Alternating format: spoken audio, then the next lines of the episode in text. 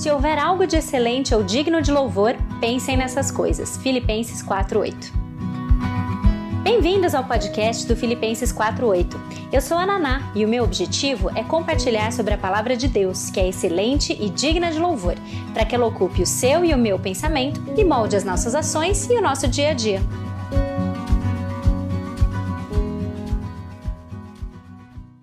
Rejeite, porém, as fábulas profanas e tolas e exercite-se na piedade. 1 Timóteo 4:7 é hoje também um versículo que vai embasar a nossa live a nossa conversa de hoje. Quarto episódio da vida abundante, mais dele, menos de mim. Hoje a gente vai ver então a piedade em exercício. Não só o exercício da piedade, mas também como ela é exercitada e a importância disso. E eu quero que você abra comigo a sua Bíblia ou preste atenção uh, na leitura de 1 Timóteo, capítulo 4, versículos 7 e 8. Não sei se você tá no trânsito, na academia, fazendo faxina, lavando roupa.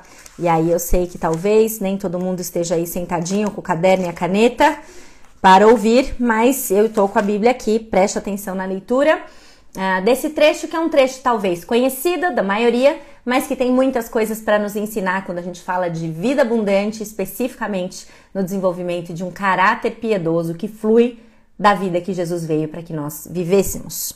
1 Timóteo 4, versículos 7 e 8. Eu vou ler a partir do 6, tá? Se você transmitir essas instruções aos irmãos, aos, será um bom ministro de Cristo Jesus, nutrido com as verdades da fé e da boa doutrina que tem seguido. Rejeite, porém, as fábulas profanas e tolas e exercite-se na piedade. O exercício físico é de pouco proveito, a piedade, porém, para tudo é proveitosa, porque tem promessa da vida presente e da futura. Esse trecho, exercita-se na piedade, rejeita as fábulas profanas e tal, é, ele indica para nós que a piedade não é algo com o qual a gente nasce, ou algo que a gente ganha pronto no momento da nossa conversão. Ah, me converti, sou piedoso. Me converti, vou na igreja, sou piedoso. Não. Não só esse trecho de 1 Timóteo não nos indica isso, mas também 2 Pedro. Corre lá comigo. 2 Pedro, capítulo 1, versículos 3 e 4, fala: O seu divino poder nos deu tudo de que necessitamos para a vida e para a piedade, por meio do pleno conhecimento daquele que nos chamou para a sua própria glória e virtude. Olha só o 3. Um eu li mais, outro eu li menos. Isso é isso aí. Segunda Pedro, então, está falando aqui pra gente que ah, nós já temos tudo aquilo que nós precisamos para a vida e para a piedade. Mas veja, ele não diz nós já somos piedosos. Ele só nos diz que nós já temos tudo o que nós precisamos para isso. E aí, quando eu olho para 1 Timóteo, 1 Timóteo está me falando que eu preciso me exercitar nisso. Paulo está falando a Timóteo que ele precisa se exercitar nisso. E isso nos mostra, então, duas coisas iniciais que são extremamente importantes e que talvez você já conheça, mas eu vou repetir. A primeira delas é a famosíssima história que a Ellen ama meu avião. Eu sempre falo dela porque ela já tirou sarro de mim disso. É o avião com as suas duas asas de novo. Se você é novo por aqui, se você é nova por aqui, talvez você não tenha me ouvido falar isso ainda. Mas se você está dentro de um avião e dá problema em uma asa, cai uma das asas do avião, qual asa você prefere que não caia para que assim você aumente as suas, suas chances de sobrevivência? Não existe isso. O avião ele precisa das duas. Ele precisa das duas. Um passarinho também, sem as suas duas asas, ele não voa da forma como ele foi projetado para voar. Então, sim, por que eu estou falando das duas asas? Nós que somos salvos, nós vivemos sob a ação e sob a dependência do Espírito Santo. E é ele que produz transformação em nós. Asa 1. Mas o termo exercita-te na piedade está mais uma vez reforçando para a gente a ideia de que existe uma responsabilidade pessoal envolvida nisso. Você, Paulo está falando para Timóteo que ele tem que se exercitar. Paulo mostra para Timóteo que ele era responsável pelo seu crescimento e progresso na piedade. Ele não deveria simplesmente sossegar no fato de que Deus estava agindo e então não fazer nada. E eu sei que você está entendendo o que eu estou falando aqui, porque o progresso viria. Né? Ele não deveria assim só falar assim, não, sou cristão, Deus vai fazer a obra em mim. Não. Ele deveria desenvolver a piedade, se exercitar nela com a confiança de que Deus operava nele. Lembra lá um outro trecho bem é, usado no sentido da gente entender essa ideia de como é claro a responsabilidade pessoal, mas também o agir do Espírito Santo, é Filipenses 2. Filipenses 2, versículos 12 e 13. É que a gente conhece muito o Filipenses 2, 13. Então, diante da dificuldade, a gente fala, não, porque é Deus quem opera em nós, é Deus quem opera em nós, tanto querer como realizar e etc. Né? E é mesmo, graças a Deus, é a ação do Espírito Santo na nossa vida, operando e produzindo transformação. Mas antes de Filipenses 2:13, tem Filipenses 2:12.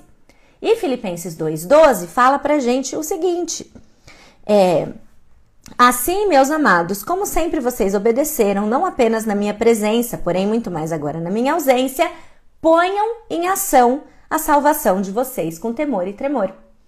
Ponham em ação a salvação de vocês com temor e tremor, porque é Deus quem efetua em vocês tanto querer quanto realizar de acordo com a boa vontade dele. Sim, é Ele quem efetua, mas desenvolva.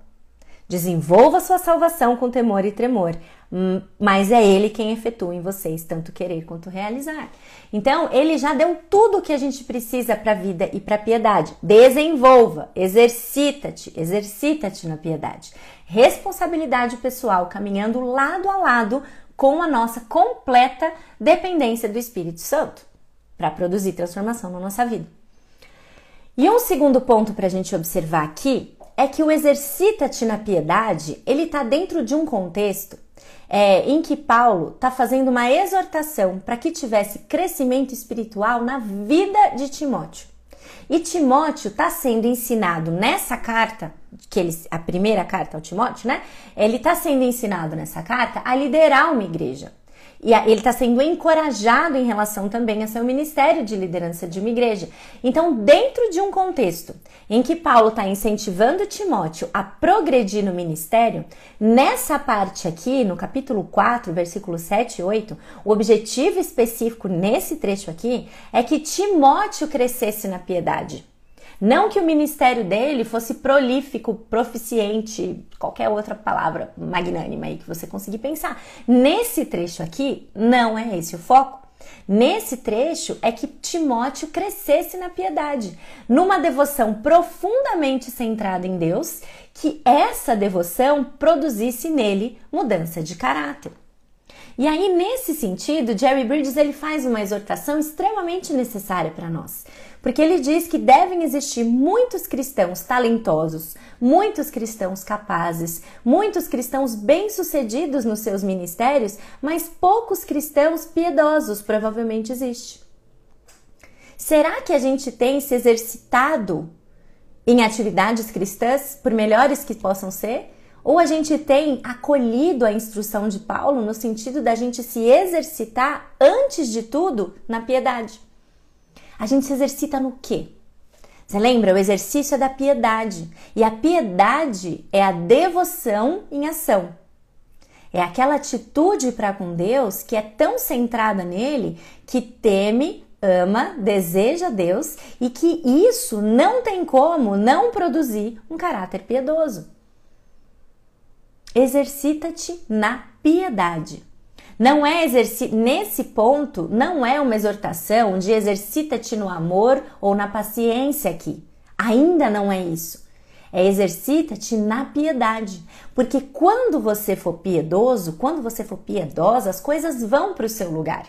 Uma vida piedosa, ela é humilde, porque ela teme a Deus e o reverencia, ela o ama profundamente, ela deseja cada vez mais de Deus. A vida piedosa é uma vida humilde. A vida piedosa é uma vida alegre, porque ela teme a Deus, ela reconhece o Senhor como soberano absoluto e majestoso sobre todas as coisas. Por causa disso, ela o ama cada vez mais e quer fazer e quer seguir a sua vontade, ainda que as coisas não aconteçam da forma como ela esperava. E ela deseja tão somente a presença do próprio Deus, não as suas circunstâncias favoráveis. Então a pessoa piedosa, ela é uma pessoa alegre. Da mesma forma, a gente poderia seguir com qualquer outra característica que é atribuída a um caráter piedoso. A piedade, ela, ela leva à produção desses traços de caráter que com tanta frequência a gente tem buscado desenvolver na nossa vida antes de uma devoção centrada em Deus. Então, piedade é uma característica central da nossa vida com Deus. E ela vem de um coração centrado em Deus. Não tem outro jeito, não tem outro caminho, essa é a definição, esse é o conceito. Ela vem de um coração centrado em Deus. Então, você quer ser mais grato? Antes do potinho da gratidão, a gente precisa centrar o nosso coração em Deus. Antes da gente começar a olhar para as coisas e estabelecer tradições de, de, de, ação de graça, dias de gratidão na nossa casa, orações em que sempre vai ter um motivo de gratidão, embora tudo isso seja lícito e bom, antes de tudo isso, se o nosso coração não estiver fundamentado em Deus, em quem Ele é, na vida que Jesus veio para que a gente tivesse, menos de, menos de nós, desculpa, menos de nós e mais dele, Enquanto tudo isso não estiver acontecendo, esses exercícios são exercícios só externos, tentando produzir um comportamento sem produzir transformação interior, sem produzir uma devoção e uma vida tão centrada em Deus que, diante de tudo aquilo que a gente sabe e conhece sobre Ele, a gente não deseja nada menos do que viver inteiramente para Ele. Então, não dá para a gente caminhar sem um, em crescimento espiritual, sem o exercício da piedade. E aí, como que eu me exercito na piedade? Jair coloca aqui a questão que o termo original do exercício, ah, que Paulo usa ali quando escreve para Timóteo, ele tem uma relação direta com a fugiu a palavra, com, com, a questão do, do, do atleta mesmo, é, é, o exercício físico que ele está fazendo, tanto que depois é, ele até fala do exercício ser proveitoso, o exercício físico, né? O termo é o mesmo. Então ele está trazendo para um povo que é entendido de atividade física, né? Uh, sobre a, usando a analogia com qual eles ali se identificariam. E o, e o Bridges coloca que realmente para qualquer atividade física, ah, se você está iniciando nela, você tem alguns básicos que você precisa aprender. E esses básicos, ainda que você seja proficiente, já que você seja atleta olímpico, vai ter dias em que a sua atividade, o seu treino vai estar fundamentado nos básicos. Na verdade, eu diria que eu não sou atleta olímpica, né? Então não tem como dizer. Mas eu arrisco dizer que a maioria dos treinos de atleta olímpico são compostos, sim, de muitos exercícios que são os fundamentais, que eles precisam estar exercitados e muito, muito, muito bem treinados naquelas coisas que são básicas, que são essenciais, sem as quais ninguém consegue evoluir nessa prática. E eu vejo, por exemplo, a, a, a Esther começou no vôlei agora. E foi engraçado que ela foi fazer uma aula experimental e ela voltou assim arrasada da aula experimental. Ela não queria mais fazer, falou: não, não vou mais, não vou mais, não vou mais. Eu falei: por que não?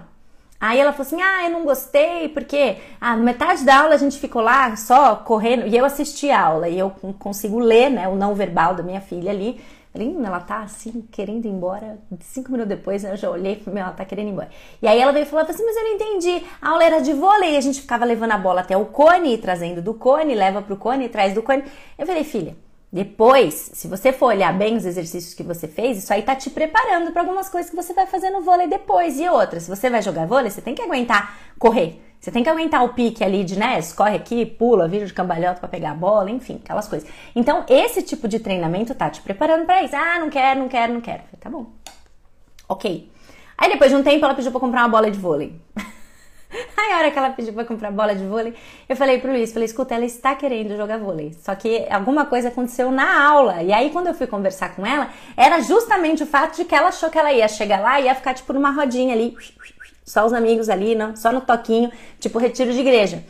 Falei, filha, jogar vôlei é aprender o esporte. Para você aprender o esporte, você vai ter regras e muitas coisas ali que você vai ter que desenvolver. E as aulas, muitas, de, muitas, tem uma hora e meia de aula, provavelmente uma hora vai ser dos básicos. Depois, 20 minutos numa turma iniciante, é que você vai jogar só, né?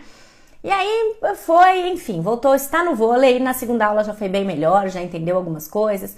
Ficou meio incomodada que a professora corrigiu, mas isso aí é a minha ilustração de um ponto mais para frente. Quantas vezes a gente é atleta, mas a gente não quer ser corrigido? Eu falei, você está treinando, você tem que ter. Se você tem um técnico eficiente, ele vai estar em cima de você para você sempre estar melhor. E é a mesma coisa aqui. A gente pode trazer exatamente isso. Se você é atleta, para mim é muito difícil me identificar, por isso eu usei o exemplo da minha filha, que é uma atleta iniciante. Mas é, pensa nisso, pensa na sua prática, em todos os básicos que você precisa exercer ou, ou, ou é, desenvolver para que a sua prática do seu esporte seja ah, feita da forma como ela tem que ser feita, né? E o Jerry Bridges faz a mesma alusão e ele nos diz e nos traz então alguns básicos que para o bom atleta da piedade você não pode ficar sem. Então, o que, que um bom atleta precisa? E aí, tanto o bom atleta esportivo quanto o bom atleta é, da piedade. A primeira coisa, e eu também falei isso para minha filha, a primeira coisa que o atleta precisa é de compromisso. A hora que ela decidiu que ela ia então voltar pro vôlei, eu falei pra ela assim: ó, legal, que bom, eu fico feliz, mas então a gente vai fazer o seguinte: não dá para chegar depois de uma aula chata e falar assim, ah, a aula foi ruim, vou parar o vôlei. Não, vamos assumir um compromisso, pelo menos X tempo. Não vou falar o X para vocês. Então, pelo menos seis meses você vai fazer o vôlei, porque vai ter treino que você vai gostar, treino que não vai gostar, aula legal, aula chata. Só que é, você precisa da consistência de estar ali para que esse conjunto te leve para o resultado que você quer. Não vai ser composto só de momentos gostosos, aulas maravilhosas em que você super se divertiu. E a mesma coisa para nós. Ninguém se torna piedoso sem pagar o preço do exercício espiritual diário que isso demanda. Ninguém se torna piedoso sem compromisso. O termo exercita-te é intencional de Paulo para Timóteo. É preciso compromisso, é preciso disciplina, é preciso ir lá para o treino mesmo sem vontade. O termo exercita-te, ele foi usado de forma intencional. Não vem sem esforço perseverante, não vem sem esforço diligente. Né? A gente você já deve ter visto esse meme, né? O mal do brasileiro, qual é o mal do brasileiro? É que ele toma água com limão, anda 5 km, almoça, almoça batata doce com frango e, e, e ele não tá pesando menos 5 quilos no final do dia, então ele desiste. É tudo o que a gente quer. A gente quer dar ali um fazer, um, fazer o mínimo e já ter grandes resultados. E não é assim que acontece, não é assim que acontece na dieta, não é assim que acontece no exercício físico, não é assim que acontece na piedade, no exercício da piedade. Precisa de esforço. Se já precisa de esforço para ser um atleta olímpico, que significa ganhar uma coroa perecível, que dirá a coroa imperecível? Vai fazer sem vontade, é diário e constante, nem sempre vai fazer sentido. Exercita-te para você naquele momento imediato. Mesmo assim, tenha o compromisso. Tenha o compromisso, exercita-te na piedade, envolve de nós o compromisso de estar lá, mesmo sem querer estar lá muitas vezes. Muitas vezes. Ah, não tô com vontade de ler a Bíblia. Leia primeiro, depois você vê o que você faz com a vontade. É mais ou menos isso que tantas pessoas têm ensinado para nós ao longo dos anos e que a gente olha, fica inspirado, mas ao mesmo tempo parece que não vai. Tem que ir, é um compromisso, é uma decisão.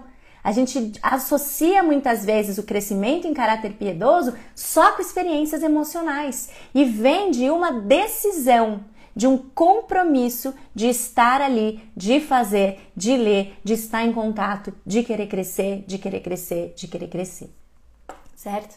Isso não significa que sempre é igual. Isso significa que a nossa caminhada, você já deve ter visto, ela é assim, mas ela está sempre pendendo para cima. Ela está indo para cima. Esse é o exercício, esse é o compromisso. Eu não vou parar. Ah, eu falhei uns dois, três dias, não vale mais a pena. Não, o exercício da piedade te diz: você falhou dois, três dias, vai no quarto. Vai no quarto dia, vai no quinto dia, esteja lá, volta, volta. Exercita-te na piedade, compromisso, diligência e esforço. Esse é o primeiro item.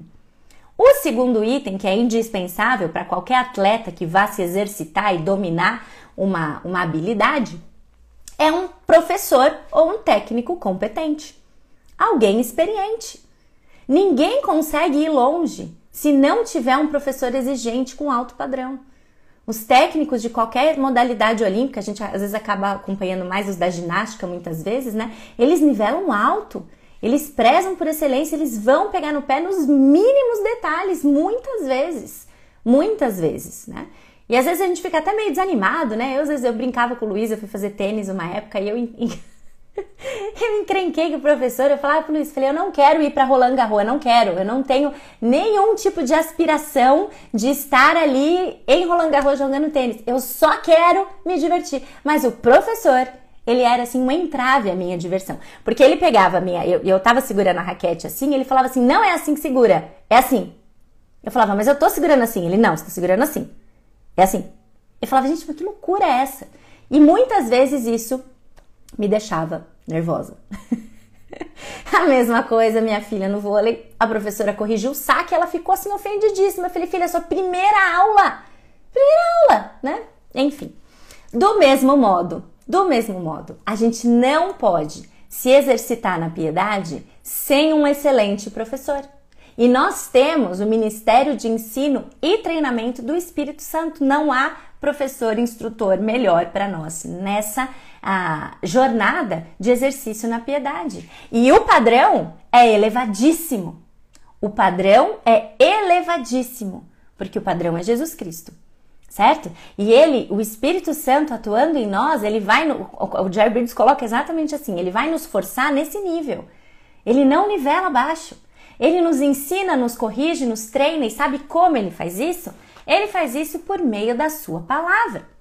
Preciso trocar, já, já várias vezes as pessoas falaram, nossa, a Bíblia tá velha. Eu falei, mas é, é um apego, gente, ela tem 20 anos, eu preciso trocar a capa só por meio da sua palavra.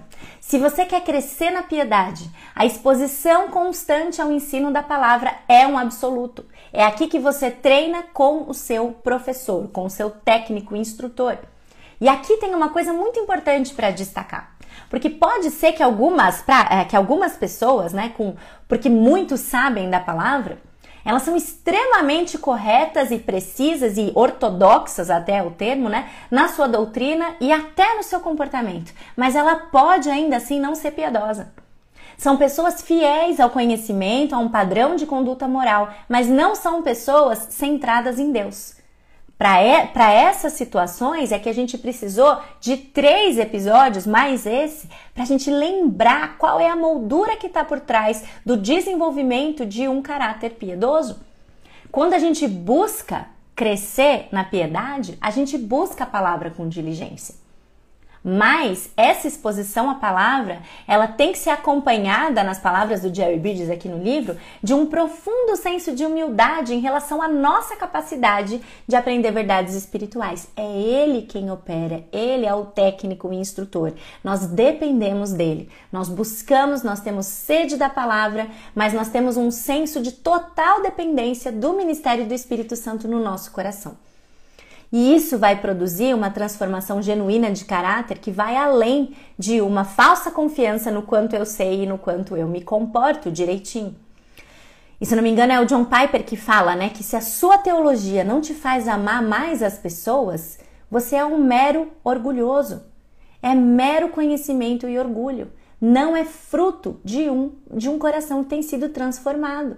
Se a sua teologia não está te tornando mais humilde, se a sua teologia, o tanto que você conhece da Bíblia, o tanto que você conhece de Deus, não está te fazendo amar mais a Deus e aos outros, isso está te tornando um orgulhoso intelectual das Escrituras. Então nós precisamos desse técnico e do ministério dele em nós. Então é compromisso, é um bom, excelente técnico, que é o ministério do Espírito Santo atuando em nós por meio da palavra e, por último, a prática. Nós precisamos praticar. É a prática que vai colocar em ação o compromisso e é a prática que aplica o ensino do técnico, certo? Não adianta a gente ter só aula teórica de vôlei, aula teórica de tênis, fundamentos do tênis. Em sala de aula, aprende, aprende, aprende, aprende tudo e nunca vai para quadra. Não faz sentido nenhum. Não adianta saber tudo, não adianta ser diligente em aprender, não adianta acumular conhecimento e não fazer nada com ele. O exercício, exercita-te na piedade. O termo usado é uma alusão ao exercício físico, o exercício físico é prático. É a prática da piedade que nos capacita a sermos cristãos piedosos. E aí não tem atalho. Não tem, não tem atalho. É fidelidade aos meios que Deus preparou e que o Espírito Santo usa que vai nos proporcionar crescimento na piedade. São as provações, são as oportunidades e as circunstâncias que a gente tem todo dia para praticar aquilo que nós temos aprendido mediante o nosso compromisso de crescer. Então, sim, a gente deve crescer na prática da humildade, porque ela é um traço do caráter piedoso. Nós devemos crescer em alegria, nós devemos crescer na prática da gratidão, nós devemos crescer na prática da paciência. E é para lá que a gente vai a partir da semana que vem. Certo? A prática do exercício da piedade é onde a gente vai começar a falar agora, dos traços de um caráter piedoso. Mas a gente precisa lembrar que ela só é piedade se é centrada em Deus, vinda de um coração devoto que teme, ama e deseja Deus cada vez mais. Esse coração devoto, ele assume o compromisso de diligentemente perseguir a piedade. E perseguir a piedade implica, então, se já é centrado em Deus, isso significa transformação do caráter cristão. A pessoa de coração devoto, ela se submete ao melhor, ao mais exigente e ao mais habilidoso dos técnicos, que é o Espírito Santo. Ela tem o compromisso, ela se submete às instruções, ela arregaça as mangas e ela treina. Ela treina, ela pratica, pratica, pratica. Ela aprende, ela se submete e ela treina. Ela treina com chuva, ela treina com sol, treina na TPM, treina nas férias, ela treina no sábado, ela treina. E o tempo que a gente emprega na palavra é fundamental para isso. E sobre isso, já teve um monte de material aqui, por isso eu nem vou me alongar muito. Jerry Bridges, no Exercício da Piedade, ele tem um capítulo especificamente falando sobre isso, mas a gente já falou bastante sobre isso aqui em outros momentos. Teve o curso de verão do clube no começo do ano sobre hábitos espirituais, talvez você tenha feito, ficou disponível um tempão aqui, hoje ele está exclusivo lá no clube. Também teve o curso de verão do clube do ano passado, Levando Deus a Sério, em que a gente falou dos atributos da palavra de Deus, da importância da gente se manter centrado e deixar a palavra de Deus centrada na nossa vida, uma central na nossa vida, né? E ainda hoje, você tem disponível aí em qualquer uma dessas plataformas que você está me ouvindo agora, a, a série Conhecê-lo Mais para Amá-lo Mais. Nela a gente falou sobre disciplinas espirituais centradas na palavra que nos aproximam de Deus e, consequentemente, de uma vida centrada em Deus que produz um caráter piedoso. Então, não subestime a importância, não releve a importância da palavra. Ouça, leia, estude, medite, memorize. Você sempre vai encontrar tempo para aquilo que você considera importante. Essa talvez seja uma das, das verdades que mais doem diante de uma vida que só a gente conhece como está organizada e como deveria estar. A gente sempre vai encontrar tempo para aquilo que a gente considera importante. Então, o não tenho tempo, a gente precisa avaliar com muito cuidado quando o assunto são as prioridades que a gente tem deixado de lado. Né? Andar com Deus é ter comunhão com Ele. A Bíblia é completamente fundamental para a nossa comunhão com Ele. A Bíblia é completamente fundamental para a nossa piedade. Não tem outro jeito, não tem outro caminho. É a palavra de Deus e estar centrada nela, certo? O exercita-te na piedade é uma chamada para a nossa responsabilidade pessoal. Nós precisamos ir atrás. Nós somos responsáveis por nos exercitar nisso. Nós dependemos da ajuda divina para desenvolver esse processo, mas esse processo não é passivo, não é ele fazendo e eu só esperando estar tá feito. O objetivo de se exercitar na piedade é uma devoção centrada em Deus e um caráter semelhante ao dele. Não é só um ministério frutífero, vidas influentes, nem nada disso. Não é nada disso. Para a gente se exercitar na piedade, é preciso que a gente se concentre no nosso relacionamento com Deus. Embora a maioria das vezes não é isso que a gente está desejando. Se a gente for olhar lá no fundo, a gente está desejando um ministério bem sucedido, uma família que está indo bem, uma influência, sei lá onde que você queira, mas nada disso é prioridade no momento em que Paulo instrui Timóteo a se exercitar na piedade, para que ele tivesse progresso no seu caráter e na sua vida com Deus. Certo? Resumindo aqui então, é um compromisso, envolve o ministério do Espírito Santo à medida que a gente se expõe à sua palavra e envolve prática. E é a partir de agora que a gente vai começar a falar sobre isso. Tá todo mundo preparado? Eu espero que sim. Como o Bridges bem coloca, se a gente titubear, se tudo isso vale a pena, à medida que a gente progride aqui, é bom a gente voltar lá para 1 Timóteo 4, versículo 7 e 8, e lembrar que ele fala exercita-te na piedade, mas ele continua dizendo que a piedade para tudo é proveitosa, porque ela tem promessa da vida presente e da futura. A vida piedosa vale a pena. A vida piedosa dá muito trabalho, mas ela vale a pena. Ela envolve compromisso, ela envolve diligência, ela envolve prática, ela envolve a gente se submeter a um professor exigente, mas ela vale a pena, porque ela tem promessa da vida presente e da futura. E 1 Timóteo 6,6 também diz que a piedade com contentamento é grande fonte de lucro. Então, sim, vale a pena perseguir a vida piedosa. Vale a pena nós nos exercitarmos nela. Vale a pena a gente se exercitar nela. E uma última coisa que a gente não pode esquecer aqui é que um caráter piedoso, ele vale, ele também se vale de uma formulinha já conhecida, acho que da maioria de vocês, e a palavra é formulinha mesmo, mas não me leve tanto para o lado pragmático, é, que está lá em Efésios 4, de 22 a 24. Talvez só de ouvir a referência você já sabe até para onde eu vou. Mas eu vou abrir aqui para vocês para ler certinho. Efésios 4, 22 e 24 diz que, quanto à antiga maneira de viver, vocês foram ensinados a despir-se do velho homem, que se corrompe por desejos enganosos, a serem renovados no modo de pensar e a revestir-se do novo homem, criado para ser semelhante a Deus em justiça e em santidade provenientes da verdade. Um caráter piedoso, ele e reconhece a necessidade de se despojar do antigo homem, renovando a sua mente se revestir do novo. É a tal da formulinha DRR. Acho que a maioria de vocês já deve ter me ouvido falar isso aqui. Se não, talvez tenha ouvido outro lugar. Se não, te apresento Efésios aqui, Paulo aos Efésios, apresentando isso. Na nossa antiga maneira de viver, a gente se comportava de uma maneira. Nós não estamos mais vivendo como a gente vivia antes. Então a gente por meio da renovação da nossa mente. Nós nos livramos de práticas pecaminosas, mas não para por aí. Não é só parar de roubar, não é só parar de mentir. Renova a mente e se reveste do que? De um caráter piedoso. E aí, do 25 em diante, Paulo vai dar vários exemplos e várias aplicações de como isso se processa, certo? Aquele que mentia, não minta mais. Antes, porém, fale a verdade. Né? E a gente viu na série Embaixo do Tapete muito do despojar. Quais são aqueles pecados que muitas vezes a gente acha que não é nada demais e a gente vai varrendo ali para debaixo do tapete. A gente expôs a grande maioria deles ali e entendeu que na, nessa dinâmica de vida cristã nós devemos nos despojar disso tudo. A Bíblia renova nossa mente e agora nós nos revestimos do novo. E agora, daqui para frente nessa série é isso que a gente vai ver. Como nós nos revestimos. Esse é o processo completo. E às vezes a gente para no meio do caminho. Ah, eu sei que eu preciso abandonar a impaciência e a gritaria, mas o que, que eu coloco no lugar? É para falar o quê então? Eu preencho com o quê? Eu sei que eu preciso parar de roubar, mas aí o que, que eu faço? O que, que eu faço? Trabalho de forma diligente.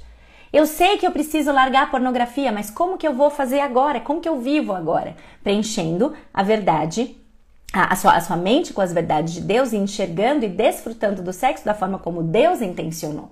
Né? Então, o despojar é uma parte, o renovar e o revestir vem junto. E da mesma forma que existe perigo em focar só no revestir e não ligar para. É, desculpa, da mesma forma que existe perigo da gente só se despojar, mas não preencher a nossa vida, a nossa mente com novos hábitos, da mesma forma, existe um problema da gente focar só no revestir, no revestir e não ligar para a natureza pecaminosa que a gente tem que eliminar. Então, é o processo completo. A gente deve se despojar dos traços do velho homem e nos revestir dos traços do novo. Se nós quisermos, quisermos ser piedosos, nós devemos considerar e perseguir as duas coisas. Então, a partir da semana que vem, nós vamos ver os traços de um caráter piedoso. Como vai ser isso? O que, que nós vamos ver? O que, que nós vamos estudar? Santidade e fidelidade, humildade, gratidão e alegria, domínio próprio, paz, paciência, benignidade e amor, misericórdia e bondade. Semana que vem, santidade e fidelidade, tá? Em alguns dias, maioria dos dias a gente vai falar sobre dois, mas tem dois específicos que merecem um dia só para eles, que é um dia só sobre humildade e um dia só sobre domínio próprio. Todos os outros a gente vai falar sobre dois por vez, certo? Deixa eu já caminhar para o fim aqui. Então, daqui para frente a roupa nova. certo? A roupa nova em cima do tapete. Eu quase chamei essa série de em cima do tapete, mas eu achei que muitas pessoas não iam entender. e eu achei o nome ruim. Aí eu falei assim: não, vida abundante, até porque a gente tem uma boa introdução até chegar nessa parte da gente se revestir do caráter piedoso, certo? Então, o que, que a gente tem que esperar daqui para frente? Eu vou te adiantar uma coisa: o nosso progresso na santificação, o nosso progresso na nossa vida com Deus, ele é possível. Nós já vimos isso mas ele é progressivo. E presta atenção, ele é progressivo e é interminável. Ele é interminável. A gente precisa ouvir isso e a gente precisa ter esperança nisso, não desânimo. Não é para te desanimar, muito pelo contrário, é para te dar esperança e também uma perspectiva realista. Ao ouvir os próximos episódios desta live, sabe aquela, aquela tarde assim? Seja razoável, Seja realista, porque se você ficar esperando perfeição nessa terra, o diabo vai usar isso para desanimar você. É isso que vai acontecer, essa é a real, certo? Mas do contrário, ao invés disso, Salmo 139, os últimos versículos desse salmo, eu quero terminar com eles com vocês. Salmo 139, versículos 23 e 24, diz o seguinte: Sonda-me, ó Deus, e conhece o meu coração. Prova-me e conhece as minhas inquietações. Vê se em minha conduta algo te ofende e dirige-me pelo caminho eterno. Ore este salmo, ore esse trecho, Salmo 139, 23. Deixa eu coloquei a referência errada aqui, eu não pedi. 23 e 24. Salmo 139, 23 e 24. Ore isso ao Senhor. Peça que o Espírito Santo mostre para você, revele para você coisas que você precisa mudar na sua vida, traços em direção a um caráter piedoso que você precisa trabalhar. E à medida que a gente for avançando nos próximos episódios, vai ouvindo com atenção, com humildade, ore a respeito, peça ao Espírito Santo que revele para você, deixe claro a você dois ou três traços de caráter piedoso que você precisa se revestir. É lógico que à medida que a gente for ouvindo todos, a gente talvez tenha alguns que você fala, não, hoje eu tô tranquila, hoje eu vim só pelo café.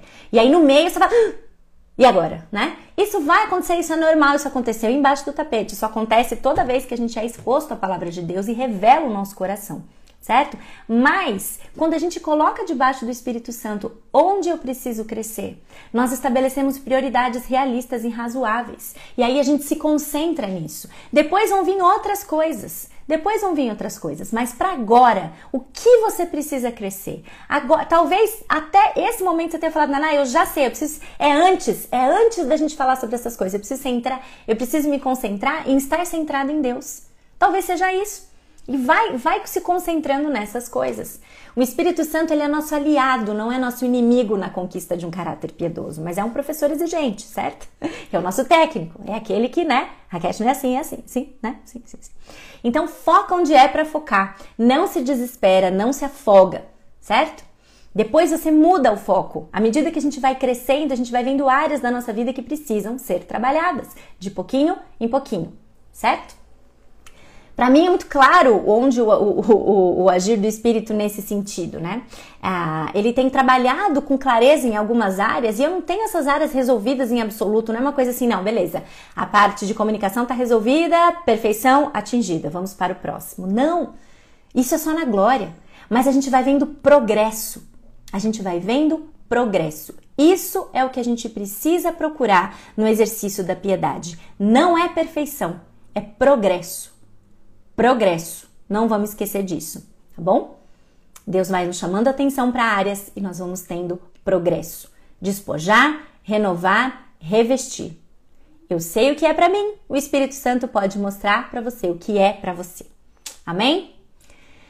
Muito bem, gente.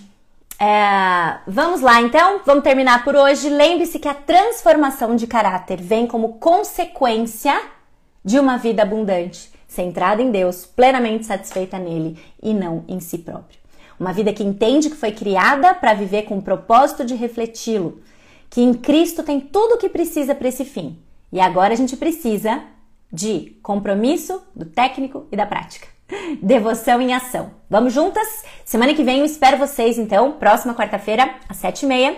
E na próxima semana nós vamos ver santidade e fidelidade. Beleza? Santidade e fidelidade a partir deste livrinho aqui, Exercita-te na Piedade. Editora Monergismo. Vou liberar o link para vocês essa semana. Não sei se já está em pré-venda na Amazon, eu acabei nem olhando, mas eu vou liberar assim que a gente assim que eu souber o link eu já divulgo para vocês, certo? Semana que vem, santidade e fidelidade, sete e meia da manhã. Que Deus nos ajude a manter a nossa cabeça orientada em relação a desenvolvimento de traços de caráter que não devem vir dissociados de um caráter piedoso profundamente centrado em Deus. Beijo para vocês e até a próxima semana. Tchau, tchau.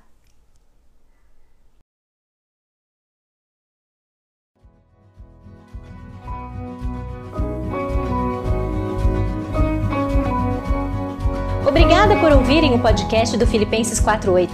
Para conhecerem mais sobre o ministério, ter acesso aos textos, dicas de livros ou mesmo acompanhar um pouco do meu dia a dia, siga o meu Instagram, Filipenses48, ou acessem filipenses48.com.